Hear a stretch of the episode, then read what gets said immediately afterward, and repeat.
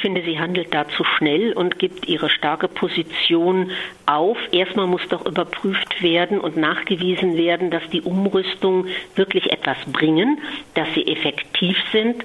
Und dann muss Daimler erstmal nachweisen, in welchem Zeitraum und wie schnell sie alle umrüsten kann. Erst dann, wenn das vollzogen ist, kann man auf Fahrverbote verzichten, aber nicht vorher. Denn glauben kann man einem Konzern heute nicht mehr. Was sollte dann die Landesregierung aus Ihrer Sicht an Bedingungen knüpfen?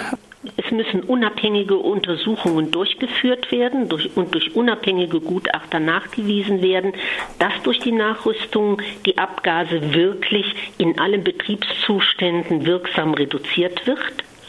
Und es müssen durch diese Nachrüstung auch tatsächlich die gesetzlich festgelegten Abgaswerte Grenzwerte eingehalten werden. Und die Nachrüstung muss für alle Fahrzeuge verbindlich sein und tatsächlich auch real bis zum 01.01.2018 umgesetzt worden sein. Und die Automobilindustrie muss sich verpflichten, die Kosten zu übernehmen.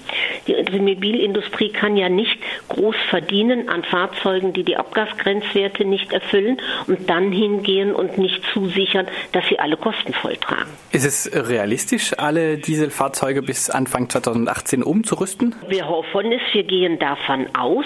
Zumindest aber darf, muss die Landesregierung das als Forderung erheben. Und wenn es dann nicht geschafft ist, muss man gucken, wie viel wurde geschafft und bis wann wird der Rest geschafft. Aber erstmal muss ja begonnen werden. Wir haben eine völlig andere Situation. Die Landesregierung macht im vorauseilenden Gehorsam die Zusage, Daimler hat zugesichert, sie rüsten um und wir verzichten auf Fahrverbote. Ja, wer glaubt denn das?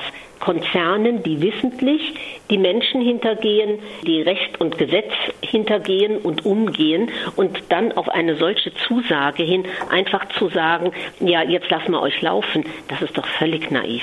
In den USA gehen die Behörden und die Justiz bekanntlich deutlich härter gegen die organisierten Betrüger in der Automobilindustrie vor als in Deutschland. Woran fehlt es in Deutschland, damit es auch hier ähnliche Strafen gegen die Autobauern gibt? Fehlt es an politischem Willen oder an Klagen von Dieselbesitzerinnen vor Gericht? Oder? Wir sind natürlich sehr stark abhängig von der Automobilindustrie zum jetzigen Zeitpunkt. Äh, und äh, man, ich gehe jetzt mal von der Motivation unserer Politiker aus. Und man will nicht äh, Arbeitsplätze gefährden oder ganze Wirtschaftszweige gefährden. Was Politik aber machen muss, auf jeden Fall, Natürlich muss man gegen Menschen, die wissentlich betrügen, so weit würde ich nicht gehen wie Sie, dass ich sage, rede von der betrügerischen Automobilindustrie, aber die müssen natürlich hart vorgehen, aber vor allen Dingen müssen sie die Automobilindustrie dazu zwingen, nicht länger die Entwicklung zu verschlafen. Daimler hat die Elektromobilität, die Entwicklung völlig verschlafen und viele andere deutsche Automobilbauer auch. Sie verschlafen auch, dass sie die Grenzwerte für den Klimaschutz einhalten müssen und dass riesige Veränderungen auf sie zukommen.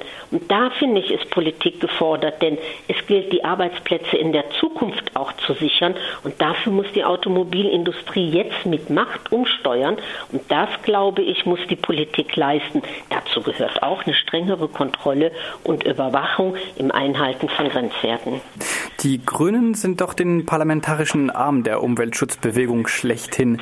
Ähm, was halten Sie vom Umgang der Grünen als Regierungspartei in Baden-Württemberg mit der Automobilindustrie und der Frage der Luftverschmutzung?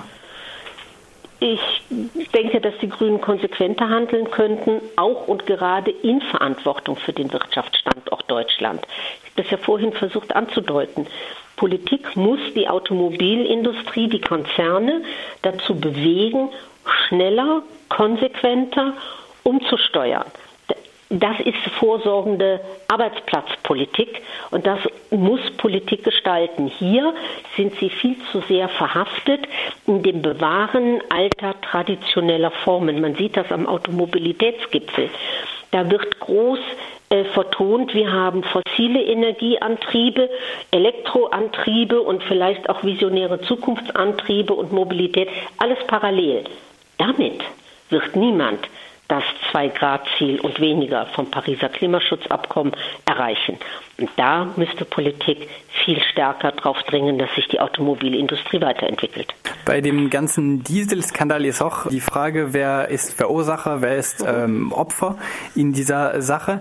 Gut, die Automobilindustrie ist eindeutig wohl bei den Verursachern, denn ist oft die, davon die Rede, dass die Dieselbesitzerinnen selbst ähm, Opfer von Betrug seien. Ähm, dabei sind sie eigentlich auch ähm, gleichzeitig Verursacher von äh, Luftverschmutzung und würden dann von, von Fahrverboten äh, betroffen. Wie soll man mit äh, den Dieselbesitzerinnen umgehen? Soll man die als, als Opfer in dieser Sache betrachten oder als Verursacher, die es zu bekämpfen gilt mit Fahrverboten?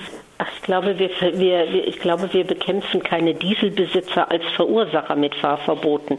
Wir stellen uns schützend vor all die Menschen, die in den Städten leben und arbeiten und deren Gesundheit massiv gefährdet ist.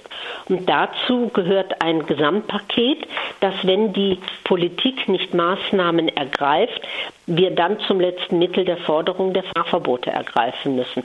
Das geht natürlich nur, wenn zugleich adäquat der ÖPNV ausgebaut wird, Fahrradleitsysteme ausgebaut werden und vieles andere mehr, um dann auch den Verzicht auf die Autofahrten erträglich und möglich zu machen.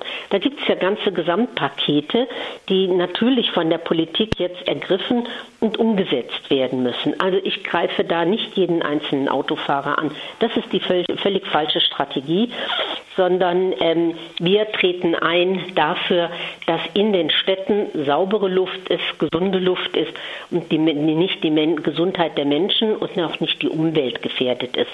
Das ist unsere Zielsetzung und dazu gehört ein Gesamtpaket. Und das Wichtigste, was Politik machen kann, ist tatsächlich zu schauen, dass weniger Autos auf unseren Straßen sind. Und dafür gehört ein ganzes System an öffentlichem Nahverkehr, Fahrradverkehr und vieles andere mehr.